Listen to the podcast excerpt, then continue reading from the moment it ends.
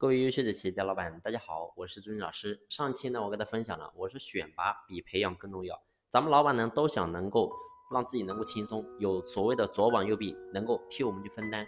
但是呢，你会发现，如果说你选拔的人才不对，最后你培养也是白费。所以呢，我们选拔的一个过程是非常重要的。那么上期呢，我给大家讲到，我说选拔第一个标准一定是要看这个人的人品、价值观怎么样。那么当这个是确定之后，这个人的人品、价值观都还可以，那么我们还要看哪一些指标，然后呢，确定这个人到底值不值得培养呢？那么我今天呢，就给他分享第二个。那么第二个就是这个人一定要有一个远大的理想，他不能说只看眼前，而是呢，他要能看到一个很远的一个远方。你会发现呢，越是看眼前的人，他的层次就越低。如果说只关注短期利益，连眼前的一点蝇头小利都不肯放弃的话，你会发现这个人他是很难有一个比较好的未来。很多人呢都是基于现在谈现在，几乎不会去考虑明天，只埋头拉车啊，不懂得抬头看路。所以呢，你会发现，如果说作为员工，那他所有东西都是围绕着说我今天我干这活，我能够赚多少钱。他没有想过说把他焦点放在提升他自己的能力身上，你会发现这种人，我们培养他是没有多大意义的。包括说作为老板来讲，其实也是一样的。你会发现我们作为老板，如果说一个老板只想着说我眼前能够赚多少钱，他没有一个长远的规划，你会发现这个企业也是走不长远的。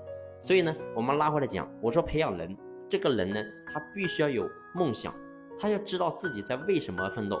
他有可能呢，为了实现财富自由，然后呢得到一些荣誉，也有可能呢是为了自己的选择，甚至呢成为了同年人崇拜的对象，这些都可以。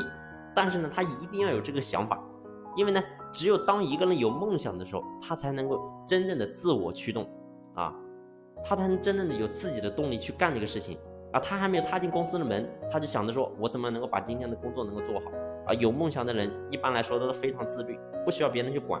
啊，他不用说，哎，每天这个还得你怎么去督促他？不需要，因为他干的所有的事情，他都是为自己的梦想而奋斗，这是个非常了不起的一个一个信念。所以呢，他们或许在一来公司的时候能力不是最强的，但是呢，只要你教给他的方法，你会发现呢，他一定能够快速成长起来。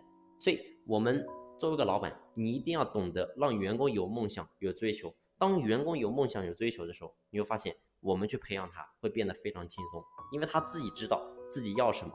而如果说一个人他没有想法、没有梦想、没有追求，你会发现呢，说白了，这种人他不应该去找工作，不应该去公司，他应该去寺庙。所以呢，你会发现，员工有想法、有追求，作为老板，你会发现我们教给他任何的方法，就非常容易让这个人成长起来。